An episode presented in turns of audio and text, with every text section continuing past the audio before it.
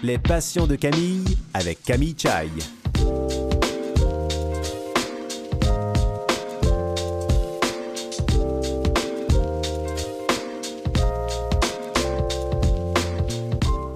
Bonjour tout le monde, ici Camille Chai, j'espère que vous allez bien. Aujourd'hui, j'ai le plaisir de recevoir Aube Saveur, qui est l'idéatrice et l'animatrice de l'émission Accessible ou non. C'est une émission qu'on peut retrouver sur Ma TV, donc elle est là pour nous en parler. Elle est aussi responsable des communications chez Société Logique. Elle est passionnée de voyage, donc on a hâte de l'entendre tout à l'heure. Et mon deuxième invité s'appelle Marco Piloto. Il est devenu tétraplégique suite à un accident de ski. Il habite euh, à Charlevoix depuis 2019. Il dit être heureux comme un poisson dans l'eau à Baie-Saint-Paul. D'ailleurs, c'est le cas de le dire parce que l'eau est son élément parce que plusieurs de ses tableaux y font référence. Il est artiste peintre, grand sportif, amoureux de la planche à voile et des sports de glisse. Alors, euh, ben, je les reçois tout de suite à Les Passions de Camille.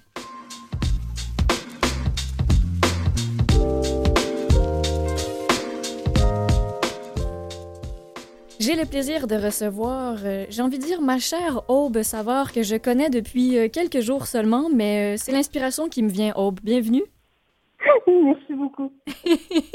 Et juste toi, avec un seul échange, je pense que les auditeurs comprennent déjà pourquoi. Alors, c'est la magie de, de la radio. c'est gentil. Alors, oh, ben, ben, tu as 48 ans. Tu euh, habites à Montréal et comme je l'ai dit, tu as donc euh, tu es l'idéatrice et l'animatrice euh, de l'émission Accessible ou non. Tu travailles aussi chez Société Logique, donc on, va un peu démystifier tout ça, mais avant tout, j'aimerais que tu me parles de ta différence à toi. Moi, en fait, j'ai une dysplasie spondylo-épiphysaire. Donc, en fait, ce que ça veut dire, c'est qu'il y a une malformation au niveau de l'extrémité de mes os et que mes cartilages euh, se désagrègent parce qu'il y a un défaut dans le gène euh, de ceux-ci. Donc, euh, veut, veut pas, ça crée de la douleur chronique, une difficulté à la marche. Donc, c'est principalement ça. Ah, c'est le plus simple que je peux. Euh, oui, avec l'explication. Mais quand même, et, donc, sachant que c'est bon une malformation aux extrémités, donc on parle des os, des vertèbres, ça, mm-hmm. c'est quelque chose que tu as depuis ta naissance? Oui, effectivement, c'est une maladie de naissance, c'est génétique, mais les symptômes sont apparus seulement quand j'avais 5 euh, ans. Euh, ça a été comme déclenché par euh, un accident de train sauvage, mais en fait, ça a été déclenché plus tôt que par, un accident de train sauvage, parce que sinon, les, symptômes seraient simplement apparus un petit peu plus tard, vers l'âge de 8, 9, 10 ans à peu près. D'accord. Et, est-ce que tu connais d'autres personnes dans ta famille qui ont euh, la même condition? Euh, non, euh, je suis vraiment la seule et je suis la première de la lignée. Donc. oui, si on peut dire. En fait, tu en, parles avec tellement d'humour et, d'acceptation et de simplicité, même si, je veux dire, il y, a, une réalité, il y a un quotidien, ça, ça reste. Bon, évidemment, un handicap. Tu parles de douleurs chroniques, donc j'imagine qu'on parle d'arthrose ou, oui, une certaine forme d'arthrose, peut-être un petit peu euh, qui, qui, qui, pointe le bout de son nez un peu plus tôt que, que d'habitude, quoi. Oui, c'est exactement ça. En fait, c'est un peu comme quelqu'un qui fait euh, de l'arthrite euh, rhumatoïde. Je dirais que c'est ma condition s'apparente le plus à des gens comme ça. Donc, forcément, c'est de l'arthrose prématurée, mm-hmm, mm-hmm. déjà sévère et tout. Donc, c'est vraiment des difficultés au niveau. Je suis limitée par la douleur. En fait, ma, ma, ma limite, elle est à cause de ça. OK. Donc, j'imagine que tu, tu prends aussi des médicaments pour te soulager? Oui. Une panoplie. Ah oui, quand même. oui. oui, malheureusement. Ben, moins que d'autres personnes, évidemment, mais euh, il y, a quand même euh, pas loin d'une dizaine de médicaments à prendre. Euh, des fois, c'est parce qu'il y a un médicament comme les anti-inflammatoires qui aident, mais qui ont des impacts au niveau de la haute pression, etc. Donc, tu prends un médicament pour soulager les inconvénients de l'autre. oui, on, comprend bien. Et, pour se faire une idée, euh, est-ce que tu utilises des aides euh, à la mobilité? Oui, euh, ben en fait, quand je suis chez moi, j'utilise rien du tout. évidemment, bon, je marche avec difficulté, comme je le disais avant, mais dès que je sors de chez moi, j'ai toujours des béquilles. Puis dès que j'ai plus de 300, 350 mètres à marcher, c'est sûr que c'est soit mon triporteur, mon quadriporteur ou euh, plus souvent en voyage, ça va être un fauteuil roulant. Très bien. Donc, euh, je, je, pense à tout ça. Je me dis, ça prend de la place. Il faut avoir de la, de la place pour, euh, pour ranger tous ces appareils. oui, en fait, j'ai mon, mon, triporteur qui me sert dans la vie de tous les jours ici à Montréal, mon quadriporteur qui est vraiment euh, conçu spécialement pour répondre aux normes de la sécurité aérienne. Donc, je peux l'utiliser en voyage si je voyage seule. Euh, mais on est très chanceux parce que moi et mon conjoint, on a acheté un triplex euh, en 2008 et puis euh, il y a un garage, donc ah. ça permet de ranger tout ça sans problème. Oui, bon, c'est un, beau point positif. Oh que oui. Et donc, j'imagine que, bon, tu, nous as déjà donné un aperçu, mais les plus grandes difficultés, j'aime bien poser cette question à mes invités pour, pour pour en fait sensibiliser les gens justement à, la réalité des personnes qui vivent avec une limitation fonctionnelle. Toi, tu dirais que ton handicap, en fait, te génère quel type de difficultés au quotidien? En fait, c'est que toutes les difficultés sont liées à la douleur. Donc, euh, le douleur, la douleur affecte le sommeil euh, et euh, forcément, ça affecte le niveau d'énergie aussi. Donc, moi, c'est vraiment de gérer la fatigue euh, qui, est, qui est constante. Des fois, j'ai l'impression de scier entre fatigue, somnolence et épuisement.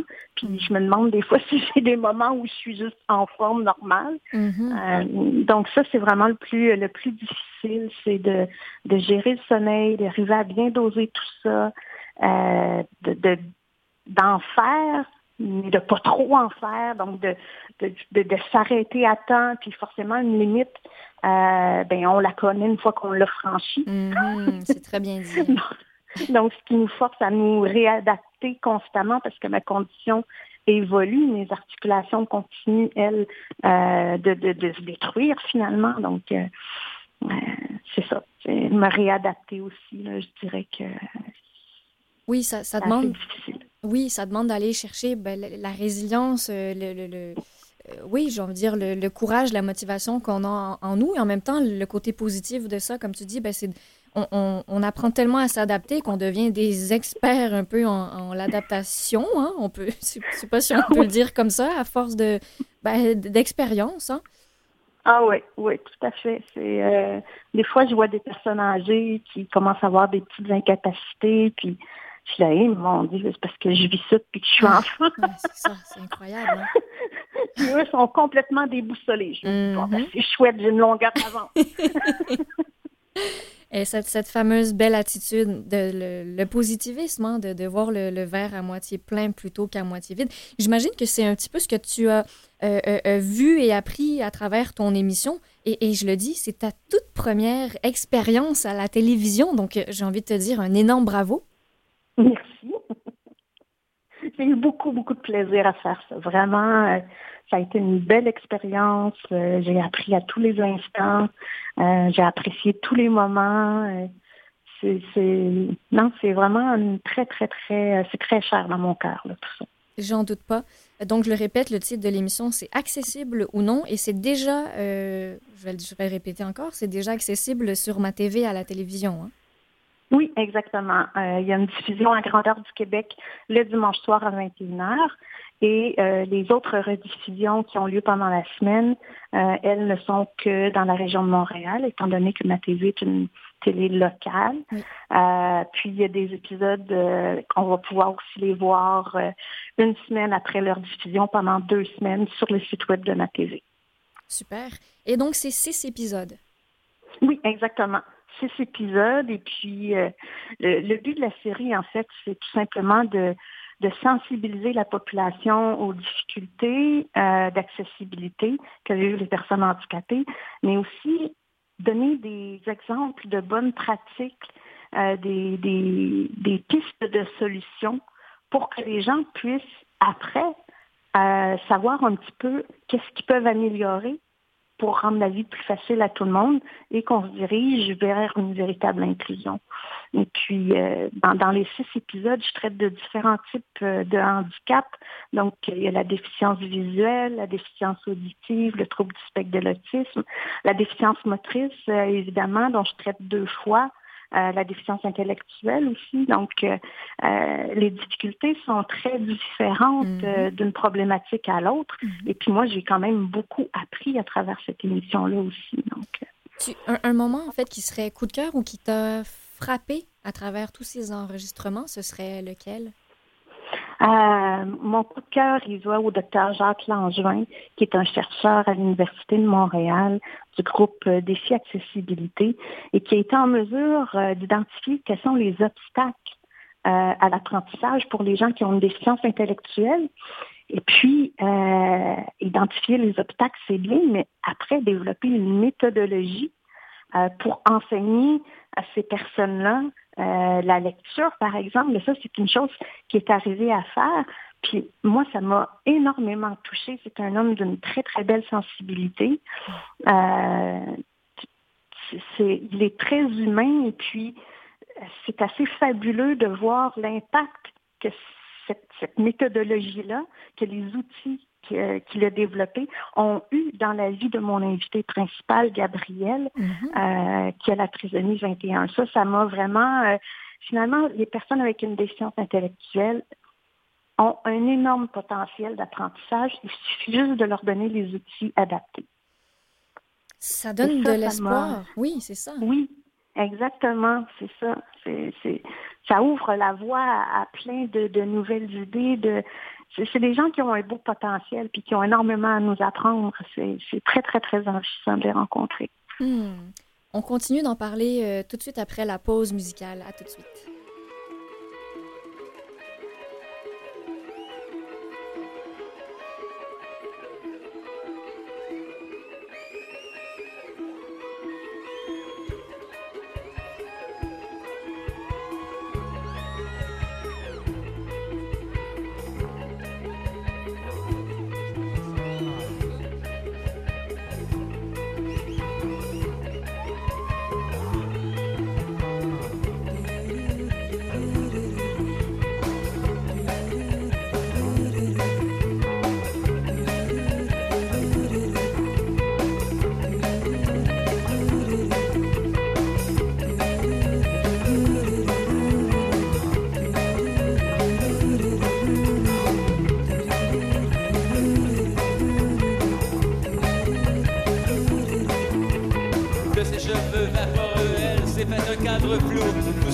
détache, se détache de loin en loin mystérieux. Mystérieux. C'est ici que se complique cette histoire fatidique. Le patron vient de passer, il l'a même pas remarqué. Remarqué? Je suis peut-être laide, mais je suis intelligente. Remarqué, dit-elle. Je suis peut-être laide.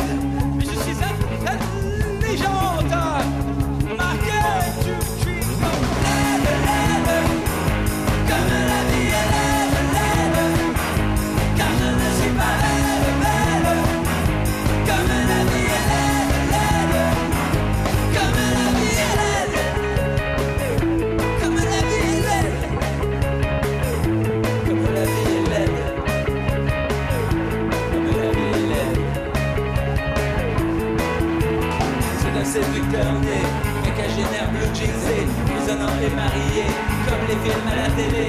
Sa femme sait pas s'habiller, quadragénaire fatigué. D'ailleurs, lui fait pas son âge pendant qu'elle fait le ménage. La vaisselle, le ménage, la vaisselle. Ils viennent de sonner, elle voit une fille jeune et sexée. Au coup du patron jeté, au coup du patron jeté. Les hommes sont toujours pareils, de la fenêtre elle surveille, mais elle ne perd pas courage. De cette conne, il va se la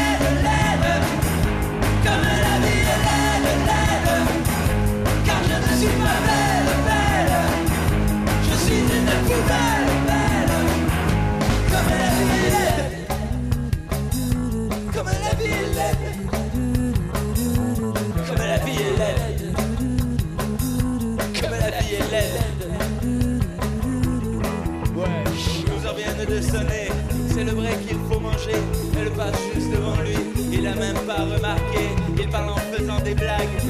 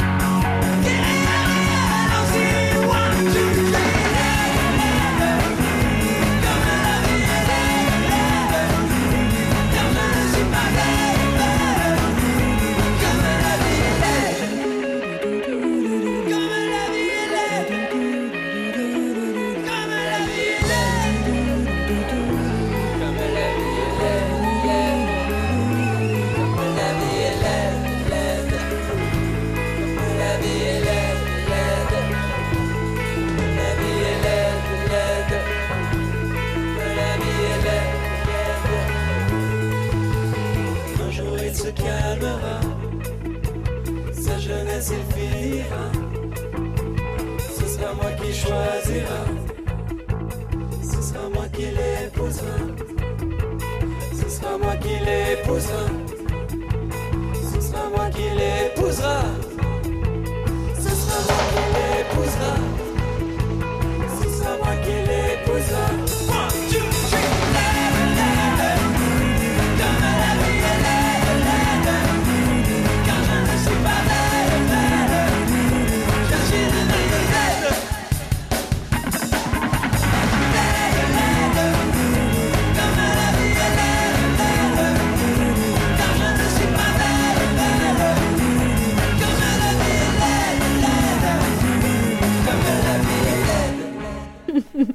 C'était la chanson La vie est laide de Jean Leloup. Mais oh, bras sur nous, parce que c'est toi qui as fait le choix de cette chanson-là. Tu te dis quand même pas ça à toi-même. Non, non, non, pas du tout.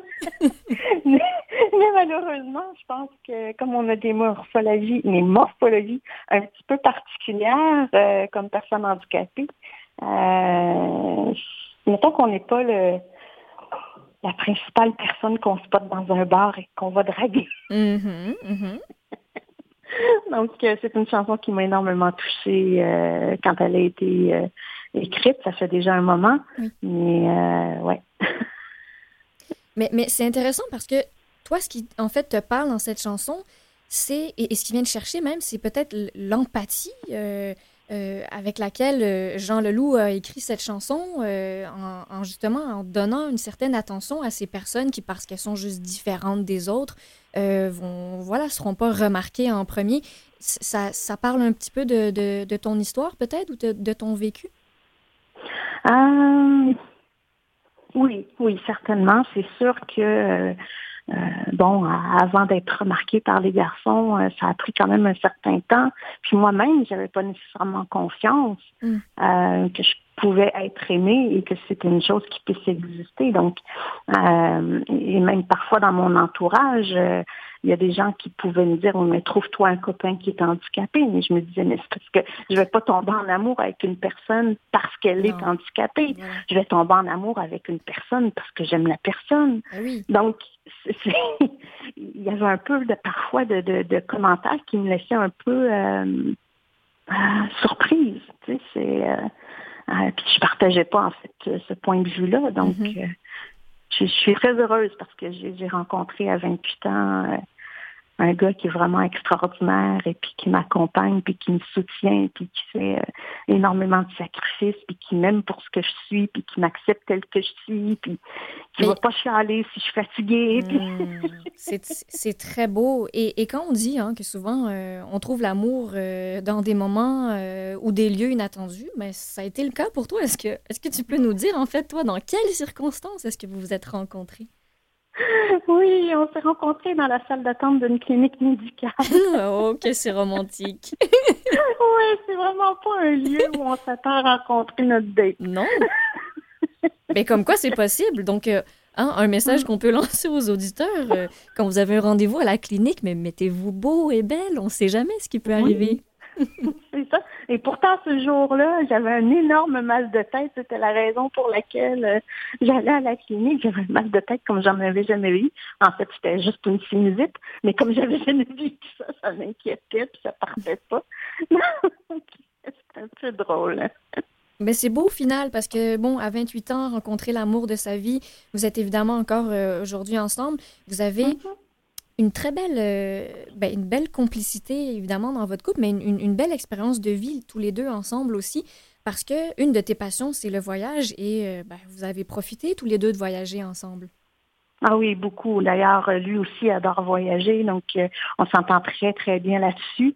Euh, là, la pandémie, euh, mettons que ça nous, ça nous torpille le cœur un peu. Ah oui, Donc, comme mais oui, on s'est baladé un peu partout. En fait, euh, il y a quelques années, on a pris euh, plus ou moins euh, quelques mois sabbatiques et puis on est parti quatre mois en Asie et quatre mois en Europe où on a pu se balader dans tout plein de pays. Donc, ça a été vraiment hyper enrichissant comme expérience. Moi, j'adore voyager.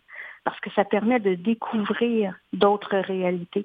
C'est, en fait, j'y reviens, c'est dans la série, c'est ça aussi, c'est découvrir d'autres réalités. Et puis moi, c'est vraiment ça qui m'intéresse, découvrir des gens, discuter avec eux, découvrir d'autres cultures, d'autres façons de faire, de se rendre compte que, ma foi, ça a l'air chaotique dans certains pays, mais ça fonctionne quand même. Mm-hmm. ben oui, mais donc, euh, ça fait réfléchir énormément. Mm-hmm. Ah oui, tout à fait. Moi, ça me pousse à réfléchir, ça engendre des discussions, mm. ça me pousse à me remettre en question, à réévaluer mes priorités. Il n'y a rien de mieux dans la vie que ça. J'encourage vraiment tout le monde à voyager. Puis, justement, pour nous faire rêver un petit peu, tu as une petite liste de pays que tu as visités. Est-ce que tu peux nous en donner un aperçu? Euh, ben, en Asie, euh, je suis allée en Inde, au Népal, euh, au Myanmar, le Laos, le Cambodge que tu connais, le Vietnam. je suis allée à Bali, à Singapour. Donc ça, c'est pas mal mon tour de vie. Et puis ben, en Europe, vraiment beaucoup, beaucoup de pays. je dirais sûrement une bonne quinzaine. Euh, donc, euh, la France, bien entendu, mon copain est français, donc euh, on y va régulièrement pour visiter sa famille, ses amis, puis on en profite pour visiter différentes régions aussi. donc, dans la Suisse, l'Italie. L'Italie, c'est vraiment génial. la Slovénie, ça a été un pays vraiment coup de cœur en Europe pour moi. À quel niveau, le coup de cœur? Ah, il y a comme une espèce de d'ambiance paisible, relax. Euh, et puis au niveau de l'accessibilité, ça m'a vraiment énormément étonné. Euh, c'est très accessible, tout est mm. simple. Et puis quand ce n'est pas, on propose une solution de rechange. Et puis ça, moi, j'ai beaucoup apprécié. Par exemple, je voulais aller visiter un château, mais le château, il était construit à même la falaise. Donc, euh, forcément, il y avait énormément d'escaliers. Puis on m'a dit, mais écoutez, vous ne pourrez vraiment pas visiter en fauteuil roulant. Mais ce qu'on peut faire, par contre, c'est qu'on vous offre gratuitement euh, l'audio guide. Donc, vous allez pouvoir écouter l'histoire du château tout en le regardant ici. Puis vous prenez votre temps et puis vous nous remettez à la fin. Moi, j'ai trouvé que c'était une merveilleuse manière de rendre un lieu accessible, même s'il ne l'est pas. c'est beau. Ouais, c'est très, très beau. Donc, moi, ça m'a vraiment... Euh, j'ai fait « wow! » Si on pouvait avoir ça partout. En Italie, c'est plus compliqué. Par contre, il y a de la gratuité partout. Ah oui? dire que, ah oui, gratuit euh, pour toi euh, comme personne handicapée et pour ton accompagnateur hmm. et sans faire la file d'attente. Ah ben là, ça c'est génial. C'est le meilleur des deux mondes. En Italie, donc. OK. Oui. Oui, exactement. Euh, par contre, c'est très, très, très achalandé. Donc, parfois, au niveau de l'accessibilité, ben, tu es un peu pris pour commencer par la fin alors que tu es à contre-courant de tout le monde. Donc, ça crée d'autres difficultés, mais c'est quand même merveilleux de rendre ça accessible euh, aux personnes euh, qui ont des limitations fonctionnelles. Et tu nous as parlé tout à l'heure de ton euh, triporteur, quadriporteur, sachant que c'est ton quadriporteur hein, que tu utilises le plus souvent quand tu es en voyage. Est-ce qu'il y a une différence dans le regard des gens envers toi quand tu es en voyage versus quand tu es ici, à Montréal? Quand je, en fait, quand je voyage, souvent, je vais utiliser davantage mon fauteuil roulant. Hmm. Et puis, quand je l'utilise à Montréal, j'aime pas le regard que les gens posent sur moi. Euh, parfois, il y a des petits sourires où, où je sens le malaise des gens euh, ou un petit peu euh, la pitié euh, qui, qui, me renvoie en pleine face que j'ai un handicap. Et, et ça, c'est une chose que je perçois pas la plupart du temps quand je voyage. Hmm. Euh, ce qui est assez étonnant et j'ai toujours pas saisi pourquoi. Et puis, au niveau du triporteur ou du quadriporteur, euh, que ce soit en voyage ou que ce soit ici, euh, le regard est le même. C'est-à-dire que jamais, jamais, même à Montréal, je vais sentir ce petit malaise-là ou cette pitié ou cet inconfort ou cette incompréhension-là ou cette curiosité qui est un peu désagréable. Donc, c'est c'est fascinant de voir euh, à quel point euh, le l'équipement euh, transmet finalement une image à quelqu'un mm-hmm. avec des, idées et puis que c'est ces idées-là en fait qui qui, qui rendent la personne inconfortable. Peut-être qu'elle se dit, oh mon Dieu, j'aimerais pas être à sa place. Euh, parce que le fauteuil roulant, c'est attribué vraiment à une personne qui est handicapée. Alors qu'un triporteur, un quadriporteur, c'est pas vraiment le cas. Il y a des personnes tout simplement âgées qui vont l'utiliser ou des gens qui ont juste un petit peu de mal à marcher. Oui, c'est ça. Euh, ouais. Est-ce que tu penses que même le regard en voyage euh, peut être associé peut-être au, au- au courage? Les gens se disent Waouh, elle, elle vient d'ailleurs, euh, malgré qu'elle soit en fauteuil roulant. Est-ce que tu penses que c'est peut-être ça qu'ils perçoivent plus que la pitié? Euh, oui, je pense que oui. En tout cas, je l'ai euh, clairement senti au Myanmar. Euh, D'ailleurs, il y avait une dame qui m'avait dit, euh, ma foi, il y a les gens, les gens ont peur de venir dans notre pays, puis toi, Ah tu oui. viens. Wow! Donc, euh, parce que quand j'y suis allée, en plus, euh, il venait à peine, à peine d'ouvrir timidement euh, le tourisme au Myanmar. Donc, euh, j'ai bien fait d'y aller parce que là, maintenant, euh, il y a encore des soucis politiques qui sont revenus. oui, oui, oui. Donc, euh, autre conseil, quand vous pouvez aller dans un pays, faites-le maintenant. Dès que c'est disponible. Mhm. C'est vrai, les, les choses changent vite. Les choses changent vite et puis ben, il y a des, des- des pandémies qui peuvent arriver. Maintenant, on le sait, hein, on ne pensait pas. Mhm. Effectivement. Et Aube, pour, pour terminer, est-ce que tu aurais un message à transmettre à nos auditeurs euh, en lien avec peut-être euh, l'incompréhension qui, je sais, euh, est un peu un point en, en commun qui est revenu à travers tes six invités dans ton émission Accessible ou non. Qu'est-ce que tu aurais comme message à leur lancer pour les encourager? Pour encourager les téléspectateurs? En fait, toutes les personnes qui nous entendent, qui vivent peut-être avec euh, une différence au niveau de l'incompréhension des gens qui ne sont pas tous compris par la population, en quelques mots. Aller vers les gens, discuter avec eux, afficher un beau sourire. Les gens vont avoir envie de vous parler. Ça va vous permettre de de- d'expliquer les choses, de ré- répondre aux questions, même si elles sont mal posées, Euh, parce que ça ouvre le dialogue. Et puis c'est ça qui permet après euh, de faire avancer les choses. Hmm, magnifique. Aube Sabar, merci infiniment. C'était un plaisir de voir discuter avec toi. Un grand plaisir pour moi aussi. Et restez avec nous parce qu'après la pause, je reçois Marco Piloto. Vous écoutez Les Passions de Camille avec Camille Chaille. Oui, Camille Chai, euh, toujours euh, ici et présente avec vous. Et je reçois mon deuxième invité qui s'appelle Marco Piloto. Bonjour, Monsieur Piloto. Bonjour Camille. Comment, comment allez-vous? Très bien, merci. Belle journée, l'été se pointe du nez. Et voilà, ça fait plaisir à plus d'une personne, ça on le sait. On, on plonge dans votre euh, univers aujourd'hui parce que euh, vous avez plein de passions, mais quand je dis univers, je, trouve que vous avez un magnifique univers. Vous êtes illustrateur, euh, peintre, vous habitez en fait depuis peu à Charlevoix, vous avez des origines italiennes. Est-ce que vous pouvez nous, nous parler, tiens, un peu plus de vos origines? Mes origines. Ben moi, je suis un fils, enfin, mon père, mon père est immigré, marseillais. Mes grands-parents viennent de Sardaigne.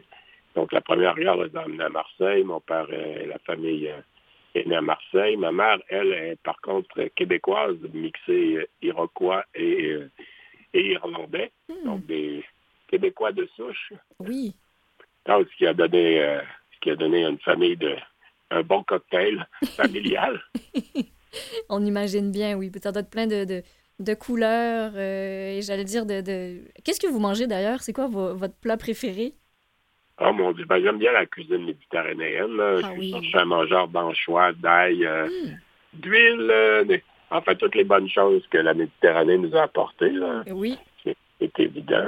J'aime au- Je suis assez souple. L'agneau, peut-être au niveau des viandes, serait ma viande préférée. Hmm. Et j'aime autant les salades, euh, ça peut être les beignets de courgettes ou... Et le saucisson. Est-ce que c'est votre conjointe qui vous euh, suggère cette Oui, réponse au loin? Ouais, qui me souffle les mots. C'est extra. Oh, ben, on la salue, hein, d'ailleurs, puisqu'elle est avec vous. Mais oui, le saucisson, il faut pas l'oublier quand même. ah non, c'est ça. Un midi sans Oui, c'est ça. On va donner euh, fin à tout le monde, et à nous euh, y compris. Exactement. J'ai ma- j'ai mangé justement une bonne soupe aux orties hein, avec un petit sandwich au saucisson ce midi.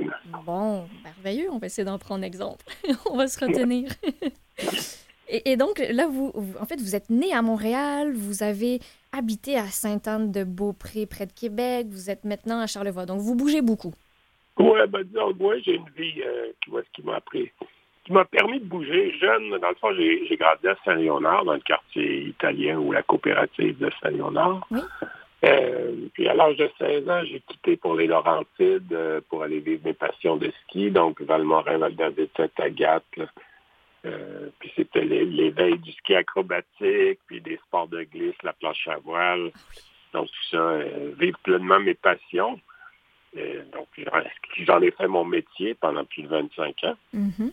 jusqu'à ce que, à un moment donné, oui, jusqu'à temps qu'arrive mon accident, donc je me casse le cou en ski, et puis que je dois je dois passer à travers ce qu'on appelle, c'est ça, se reconstruire, Mhm. trouver réellement comment comment refaire sa vie ou enfin comment approcher ce- de nouvelles difficultés. Comment, euh, parce que là, vous- puisque vous en parlez, est-ce que vous vous souvenez, parce que bon, ça, c'est arrivé en 2004, Exactement. vous aviez En 44 janvier- ans. 44 ans, le 20 janvier 2004, à midi, euh, midi 12. On avait skié toute la matinée, euh, puis j'ai dit à mes deux, euh, j'étais avec deux amis, j'ai dit, bah, c'est l'heure, on va manger une petite soupe, j'ai faim.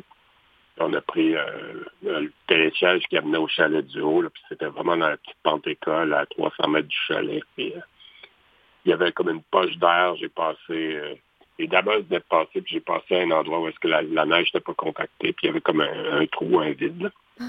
Donc, j'ai fait le- les, les deux jambes m'ont parti de côté, puis j'ai plongé, tête première, puis ça m'a cassé le cou. Aïe, aïe, aïe. C'est Ouais. juste de vous entendre le raconter, c'est c'est quelque chose quand même.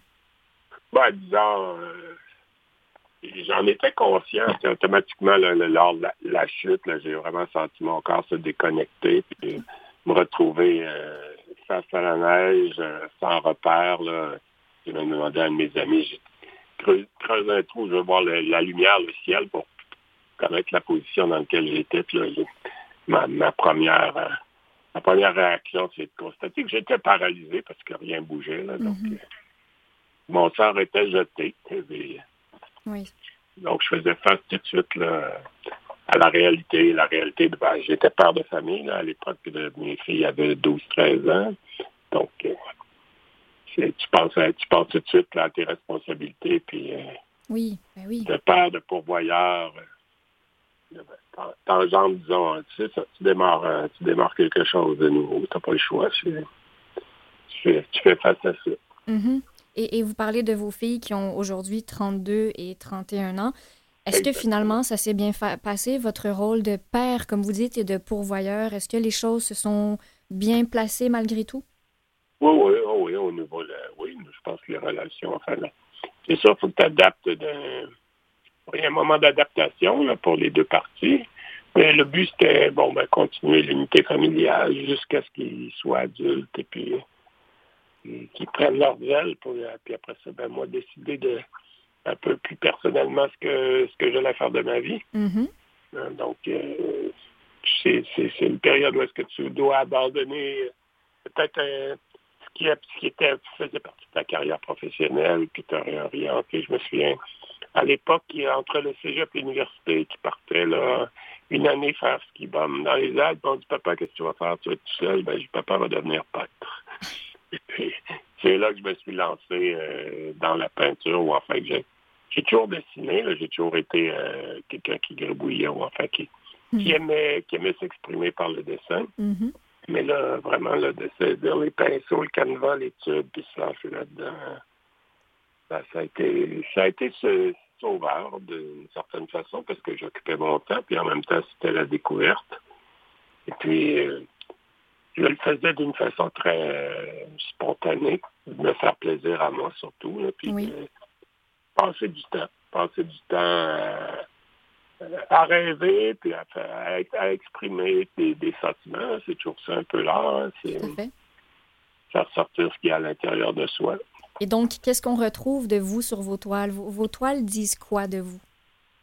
Oh mon Dieu, mes toiles. Ben, mes toiles, euh, je suis assez, je suis pas quelqu'un, disons, de, qui a une démarche artistique. Euh, Je suis vraiment, euh, je travaille jamais avec modèle, photo ou rien. C'est vraiment, euh, ça part d'une idée, soit d'une chanson, une parole que j'ai entendue, puis euh, ça fait une, image dans ma tête, une illustration, puis je la projette sur une toile ou sur un dessin, ou je fais des sketchs, puis à partir de là, je la, développe.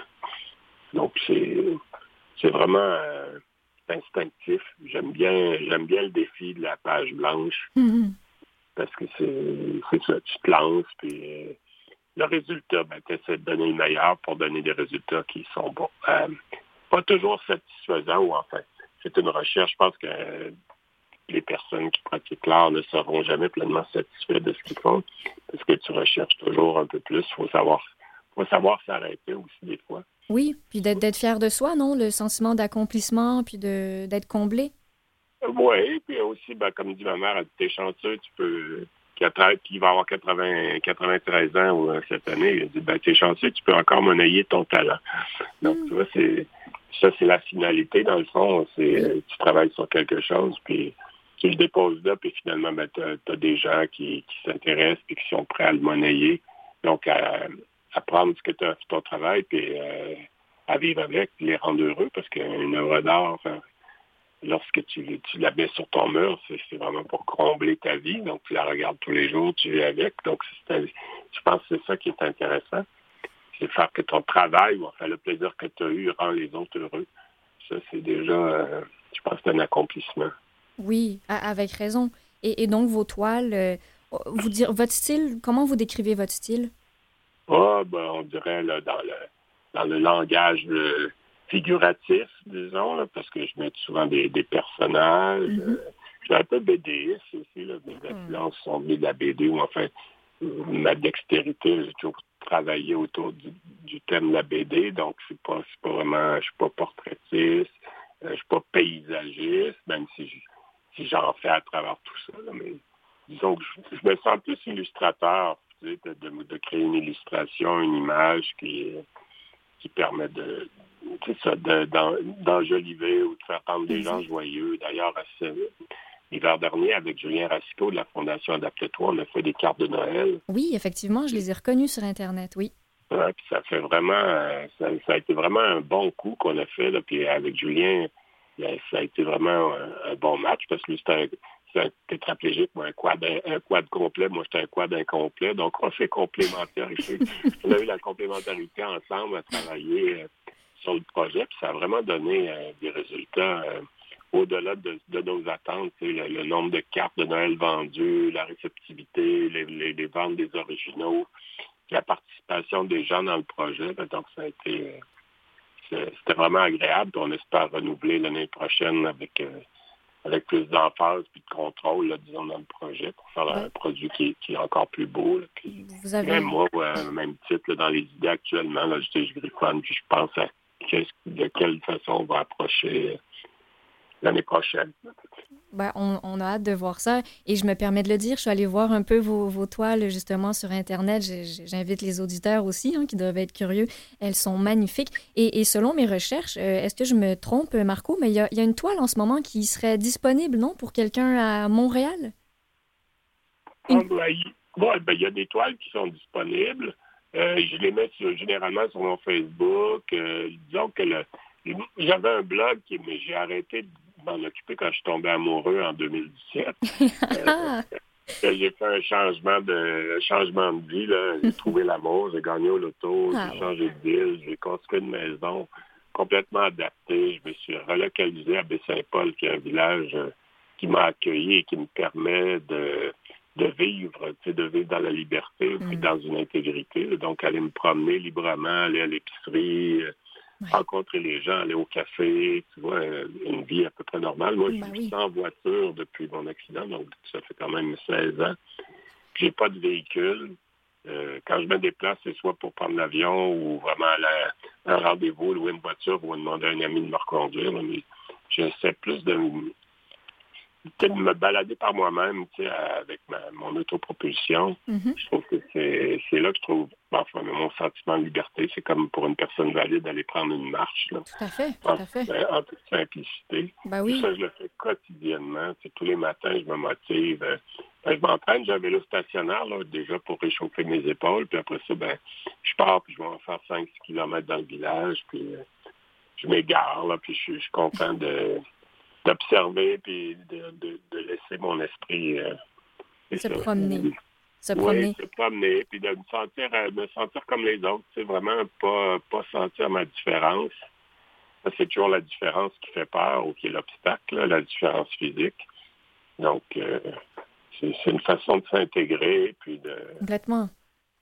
ouais. Puis vous dites, bon, en fait, vous- de ce qu'on comprend, hein, c'est que vous êtes, euh, euh, oui, à la recherche de plein de belles sensations, qui est d'ailleurs euh, le titre de la chanson que vous nous avez proposée. On va aller l'écouter tout de suite. On se retrouve après.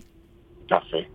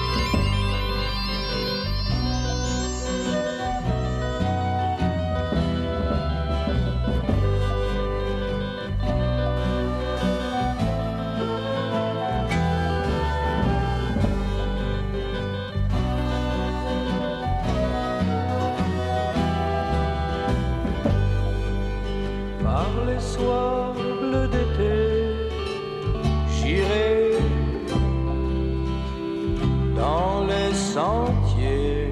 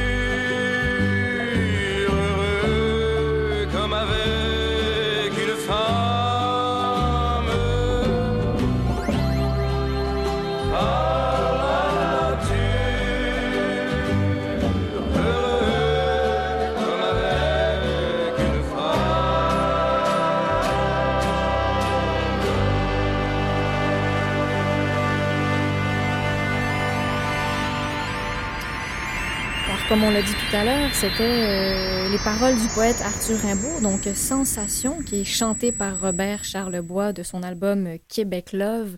Marco, c'est carrément, c'est de votre époque, c'est ça parle de vous un peu? Ben oui, c'est ben, ce que j'ai grandi avec ça. Je hmm. avoir à l'époque peut-être 12 ans, 12, 13 ans, quand j'avais des frères aînés, une sœur aînée aussi, là, donc les albums euh, étaient introduits à l'avance. Euh, puis on aimait ça. mais, c'est vraiment une chanson qui m'a toujours touché parce que bon, elle le fait que ce soit une poésie, hein, on, arrive à, mettre des images aux mots. C'est assez simple. Et moi, c'est vraiment c'est une chanson qui m'a toujours inspiré. Puis je, je l'ai peint plusieurs fois euh, mm. euh, sur différents angles, mais j'ai toujours c'est vraiment une chanson qui, fait partie de moi. quand on m'a demandé de ben, choisir une chanson, ben, c'est spontané, c'est celle-là qui est venue en premier parce que j'aime cette chanson, j'aime la chanter, puis j'aime la peindre, puis je trouve qu'elle me correspond. Elle elle n'est pas dénaturée avec avec le temps puisque ça a été elle a été écrite il y a tellement d'années donc c'est intéressant on fait plus beaucoup de chansons comme ça aujourd'hui. Non, ça, manque. Oui, ça manque. Hmm. Peut-être qu'il va y avoir un renouveau. Là. Dans l'après-COVID, peut-être mettra une nouvelle, une nouvelle poésie où les gens se rattacheront de nouvelles valeurs. Ah oui, ce serait génial. Et vous parlez de valeurs, Marco. Vous dites vous-même hein, que...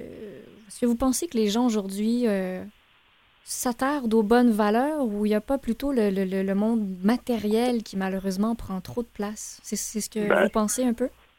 Ben, oui, tout à fait. Moi, je pense que l'humain, c'est matérialisé, c'est dénaturalisé. Donc, euh, on le voit, là, on l'a vu dans, la dernière année, où est-ce que les gens, je pense qu'ils sont plus... Euh, enfin, ils sont attachés à, bon, à, à leur valeur matérielle plutôt qu'à leur santé ou plutôt qu'à vraiment le système immunitaire, ce qu'on mange, puis la façon dont on vit, puis comment les, les autres nous manquent, c'est, c'est pas... Euh, enfin, ça sera un grand débat, mais je pense que je pense qu'il il y, aura toujours un bon côté. Hein. il y a toujours deux faces à une médaille. Puis je crois que l'après l'après-crise euh, va engendrer vraiment un monde meilleur parce qu'il y a beaucoup de gens qui, qui ne sont pas permis de s'exprimer, mais qui vont probablement le, réaliser là, plutôt que s'exprimer. Mm-hmm. On le voit, là, les, que ce soit les jardins communautaires où on parle d'autonomie de, euh, alimentaire, et puis